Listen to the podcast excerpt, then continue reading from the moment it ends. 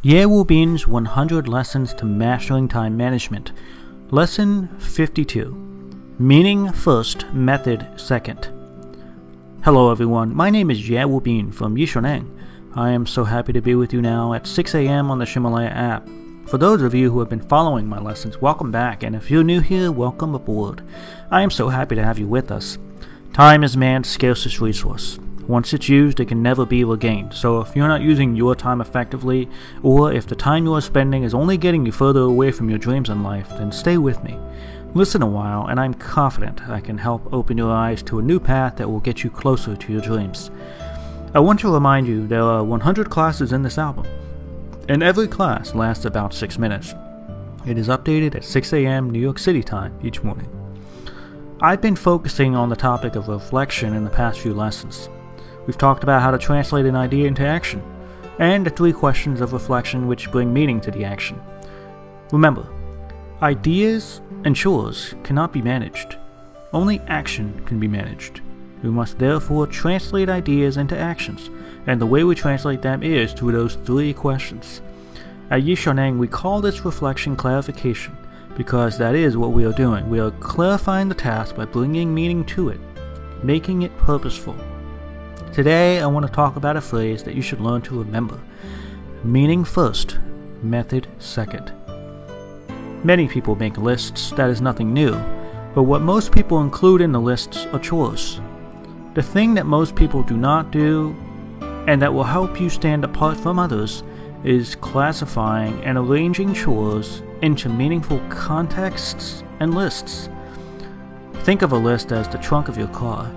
You can throw things into the trunk, and over time, you will be left with a very messy car trunk. This is how most people arrange their lists. Without a system of organizing the trunk, it will be very difficult to retrieve items from the trunk or even to remember that they are there to be used. Sometimes you'll even go and buy another tool that is already in your trunk simply because you did not remember that it was there.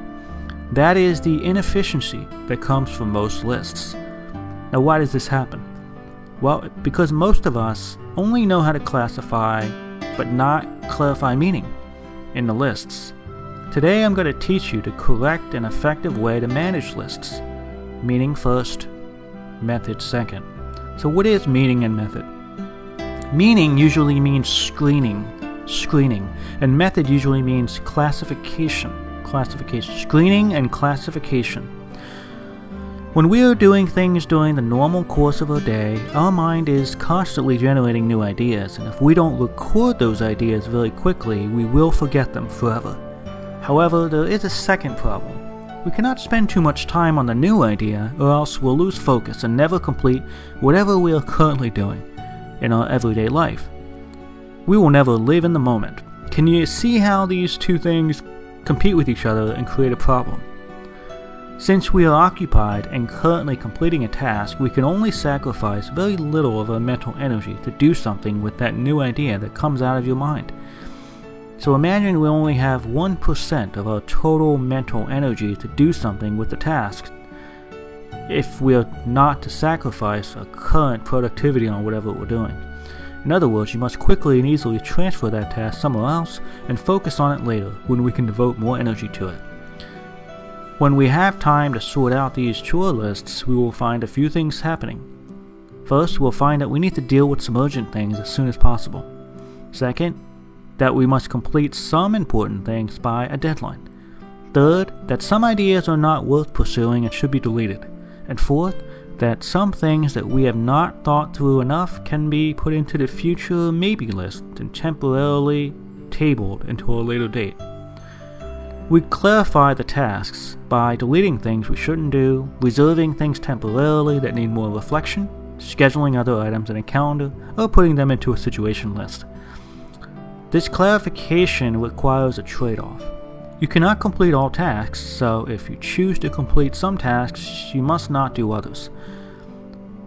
Management Master Peter Drucker said that 80% of tasks should be delegated only 20% of tasks are important and specific enough that you should do them yourself.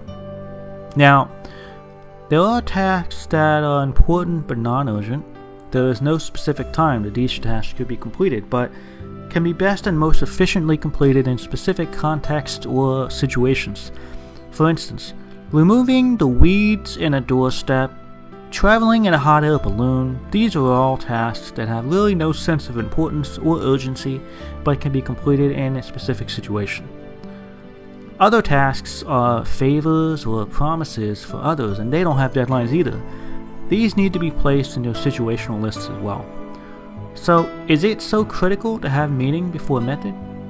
Indeed, it is, because in life you will be endlessly bombarded with more and more tasks. You will never have enough time to complete all tasks, just the ones you deem important enough. So, you must be able to determine what is the meaning of a task in order to determine which is more important than the other.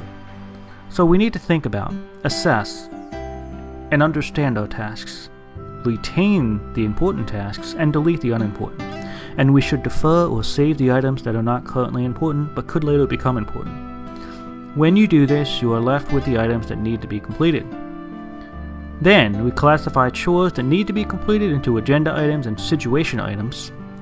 Agenda items are ready to be acted on as is. Situation items need to be completed at a certain time or place. That's what we call context. The situational affairs need to be subdivided further into contexts like at home, office, outside, on the bedside computer, etc. And only in this way can we produce the specific list to use in a specific situation or context. It's much easier to pull up the right list for the situation when it is recorded in special software like OmniFocus. Let's say you aren't that busy and you have a relatively normal and relaxing lifestyle. You walk the dog, cook, look after your child every day. If this is the case, then you might only have a small number of lists.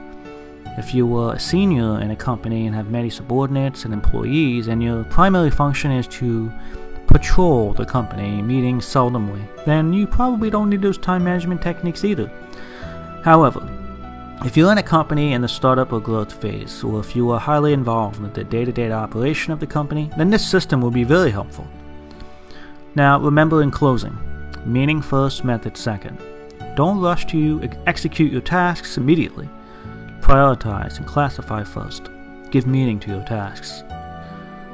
These audio lessons are translated by Yishuneng's partner Cece and then recorded by her husband Justin. I wish you great success today. See you tomorrow.